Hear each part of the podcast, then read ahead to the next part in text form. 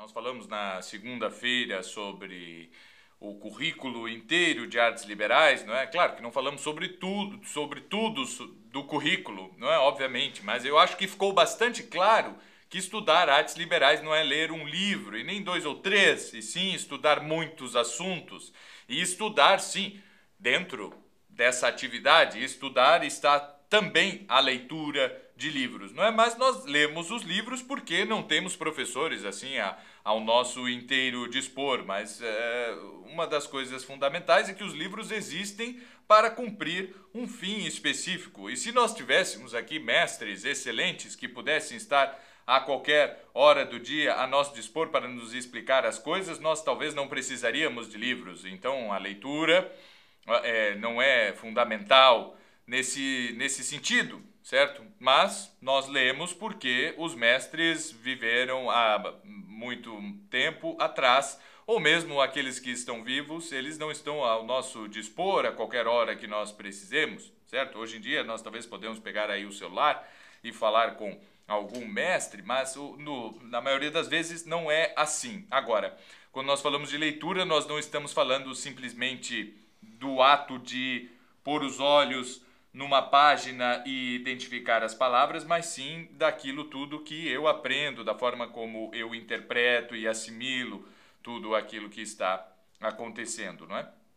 E as artes liberais, elas são um currículo, não é a leitura de um livro. Eu não posso dizer, eu li o Trivium, eu li o Quadrivium. Sim, tu leste dois livros com esses títulos, mas isso não significa de forma alguma que tu tenhas te formado dentro deste, deste currículo certo? E muitas vezes a pessoa pode até ter tido uma boa educação e ter cumprido um programa que se assemelhasse muito a um programa de artes liberais, não é? Suponhamos a pessoa ali leu bastante literatura, em casa tinha bons livros de literatura clássica, a pessoa fez muitos exercícios de redação em diferentes estilos, escreveu desde poesia, cartas, discursos e tudo isso a pessoa se acostumou desde pequeno a utilizar-se da lógica, estudou lógica, sei lá, numa faculdade de filosofia ou coisa que valha, estudou bastante matemática, cantou por muito tempo no coral ou aprendeu instrumentos musicais variados ou coisas assim, certo? E aí nós podemos dizer que, bom, é provável que ela sim tenha tido uma formação que nós poderíamos chamar de liberal. Porém, a finalidade sempre da a arte liberal nunca é uma formação profissional ou para questões imediatas, por mais que elas possam auxiliar, sim, na nossa vida profissional, na nossa vida a, a, que está aí cheia de problemas para serem resolvidos, certo? A formação em artes liberais é uma formação da alma, é uma formação do interior da pessoa, certo? Então, esse é o fim, é crescer enquanto pessoa, ou seja, formar a própria personalidade, isto é, formar a própria alma. Falamos daí na, na terça-feira sobre como estudar gramática e tudo o que envolve esses estudos de gramática. Falamos na quarta-feira sobre retórica. Ontem falamos sobre lógica. E sobrou-nos apenas um dia para falarmos do quadrívio inteiro, certo? O que não é problema algum, porque, para começar, a primeira arte do quadrivium, que é a aritmética, não necessariamente é, é a que menos talvez precise de livros, certo? A aritmética ela tem a ver com as quantidades e com sim com fazer contas, certo? Saber as operações matemáticas, dominar as técnicas dos números, as técnicas de cálculo e tudo isso, mas também saber o observar na própria realidade material e espiritual as quantidades, certo? Então não é por acaso que nós dizemos é, que nós sabemos por revelação e confirmamos com a própria realidade que a Santíssima Trindade é constituída de duas pessoas, um só Deus em três, é, em três constituído de três pessoas, um só Deus em três pessoas, certo? E não é por acaso que nós vemos três dimensões na realidade, nós vemos uh, Uh, que no, quando nós vemos que algo é 3D, não é? Muita gente já esqueceu disso, mas isso significa três dimensões, porque as coisas têm profundidade, têm largura e têm comprimento, né?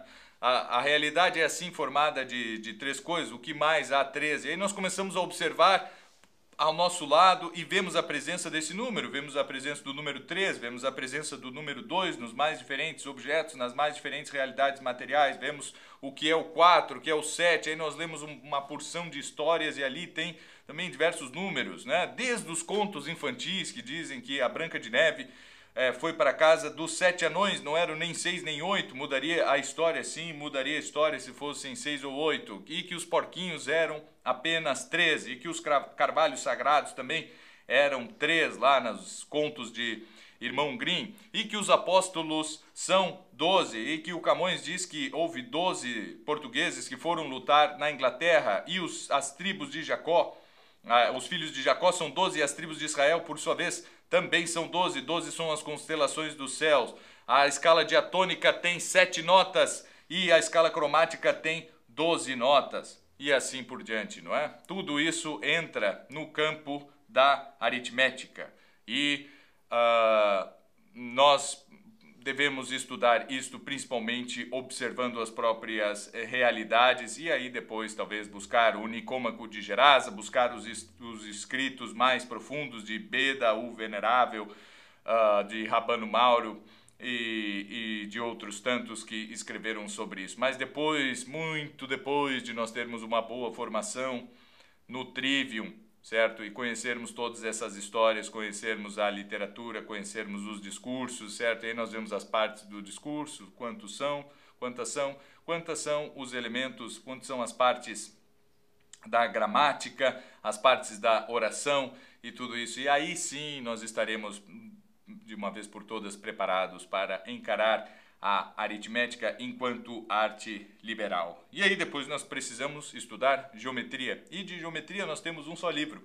Faz mais ou menos uns 2.300 anos que nós usamos simplesmente um livro para estudar toda a geometria e os seus comentadores, ou aqueles que reescreveram as ideias que estão neste único livro de estudo de geometria, até chegar mais ou menos em Descartes, onde a coisa aí é, de, é fundada praticamente uma nova ciência uh, da geometria e é uma outra coisa, certo? Mas que não aboliu, de forma alguma, aboliu a geometria antiga. E esse livro de que eu falo e que todo mundo precisa ter aí na sua, na sua biblioteca, depois que estudar o Trivium, pelo menos, certo? Mas é muito bom que todos tenham, que é os elementos de Euclides, certo?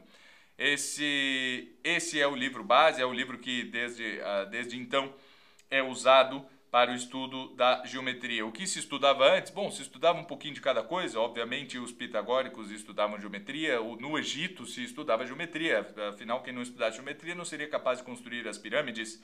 Ah, na Mesopotâmia, da mesma forma, na China também se estudava essas coisas todas. O que o Euclides faz é pegar todo o conhecimento que existia até então, até a sua época ali no século IV antes de Cristo, e esquematizar aquilo de uma forma brilhante. Talvez seja assim o grande tratado de pedagogia que nós temos e o, o grande tratado é, científico que nós temos e a melhor forma de nós conseguirmos organizar os nossos próprios pensamentos é dado ali em Euclides, porque ele realmente sabe expor as coisas da melhor forma possível para que nós as compreendamos.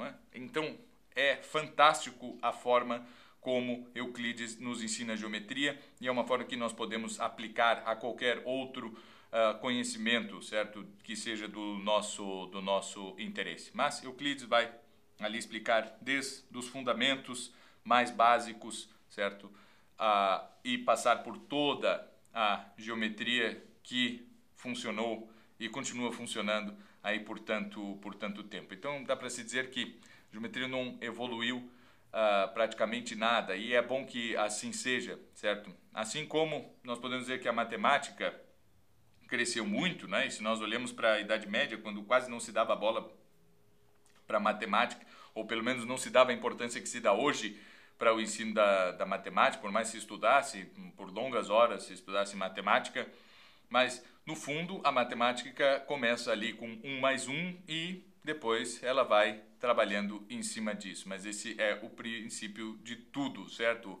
1, 1 mais 1 igual a 2, 2 mais 1 igual a 3 e assim por diante. Essa é a matemática. E depois 2 menos 1 igual a 1, certo? 2 dividido por 2 igual a 1 também. 6 dividido por 2 é igual a 3 e assim, e assim a coisa vai. Então, é, nessas duas disciplinas, com certeza, nós estamos falando é, de poucos livros, certo? Principalmente Euclides. Aí nós vamos para a música, certo? A música, ela enquanto arte liberal, é teoria musical. Nós precisamos sim é, estudar teoria musical e tudo aquilo que é relacionado com o número. E nós vamos perceber que existe no número certa harmonia e que as coisas todas possuem as suas próprias harmonias. Mas nós usamos para falar que algo é harmônico é? Nós dizemos assim que, que, que uma pintura está harmônica ou que a sociedade está muito dissonante, certo? Que uma discussão pode ser harmônica ou precisamos viver em harmonia, né? Isso nós dizemos sempre, porque nós usamos a palavra da música. Música é harmonia.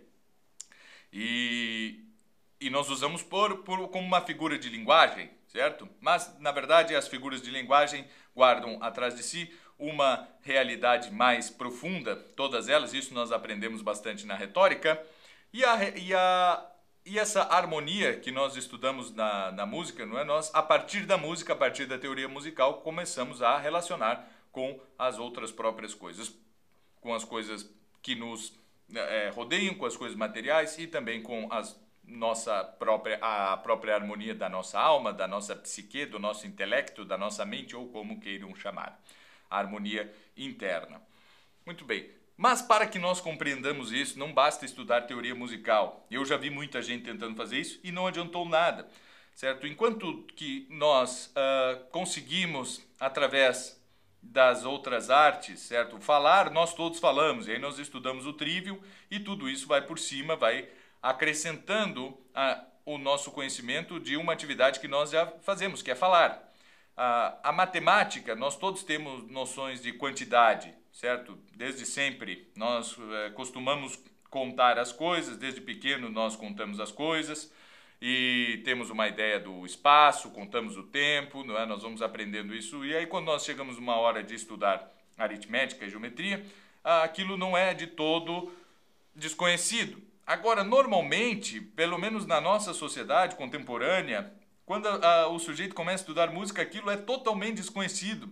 Porque por mais que a nossa sociedade seja a que mais escute música de todos os tempos, nunca ninguém escutou tanta música. Imagina, nós não ficamos praticamente nenhum dia sem escutar música, seja voluntário ou involuntariamente. Né? Nós somos os maiores ouvidores de música de toda a história humana mas talvez nós sejamos os, os que menos fazem música também de toda a história humana. Cantar já não está mais no nosso cotidiano.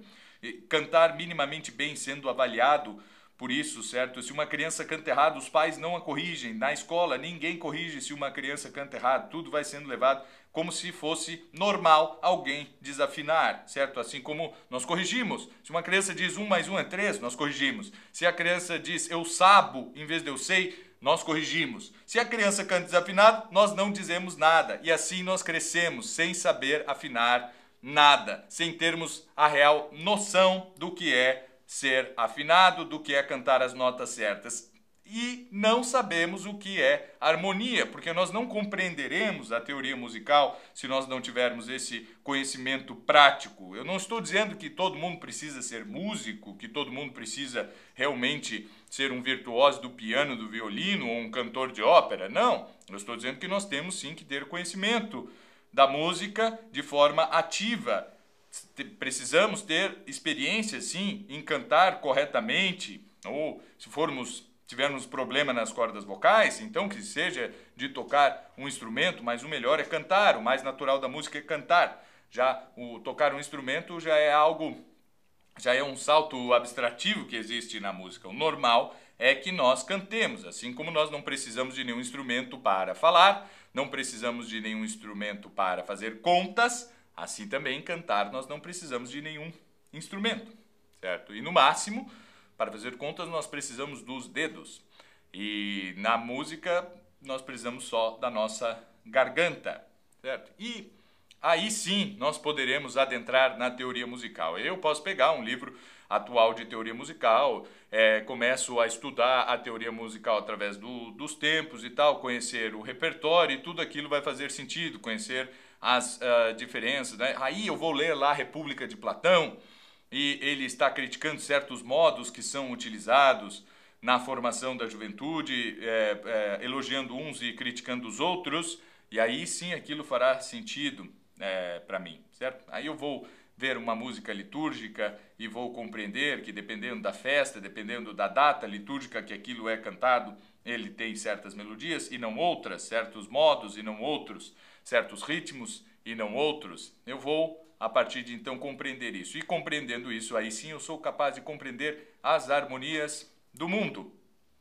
Porque há sons que soam bem e há sons que soam mal. Se eu toco ali um Dé, um Dó e um Ré simultaneamente, aquilo é dissonante, não é harmônico. Agora, se eu tocar um Dó e um Mi, aquilo é harmônico. Eu falando assim, quem não conhece música não consegue conceber isso. São só palavras, certo? E elas não têm referente nenhum. Uh, elas não têm, eu não, eu não consigo uh, significado. Eu posso guardar essas palavras. Ah, dó e ré é dissonante, dó e mi é harmônico, certo? Mas se eu não relaciono isso com a, a realidade, isso não faz sentido, não faz sentido nenhum. Assim como eu posso ficar aqui falando uh, sobre cores para os cegos e vou ter que usar de outros artifícios para poder explicar as cores, porque ele não vai ver as cores. Alguém que nasce, é cego de nascença pode há recursos, não é? Ah, cores mais quentes, cores mais frias e tal, né? Mas exatamente as cores ele não vai saber o que é. E alguém que não canta não vai compreender o que é os sons, não vai saber o que é harmonia e não vai saber é, usar a palavra harmonia para dizer que está desarmônico, que nós precisamos de mais harmonia na sociedade ou eu preciso harmonizar a minha própria alma se não, quem não conhece música não pode usar essa palavra com propriedade porque não sabe do que está falando. É por isso que se estuda música como arte liberal. Por último, nós temos a astronomia. E aí nós pega, pegamos tratados clássicos, como Ptolomeu, por exemplo, pegamos uh, João de Sacrobosco, pegamos lá Tratado da Esfera e não sei o quê, são ótimos instrumentos, certo? Agora, o que é mais importante de ser estudado na astronomia como arte liberal, certo? Nós temos aí manuais, não é? Mas como sempre, não basta manuais. Nós precisamos relacionar aquilo com a própria liberdade. Não existe um livro de astronomia.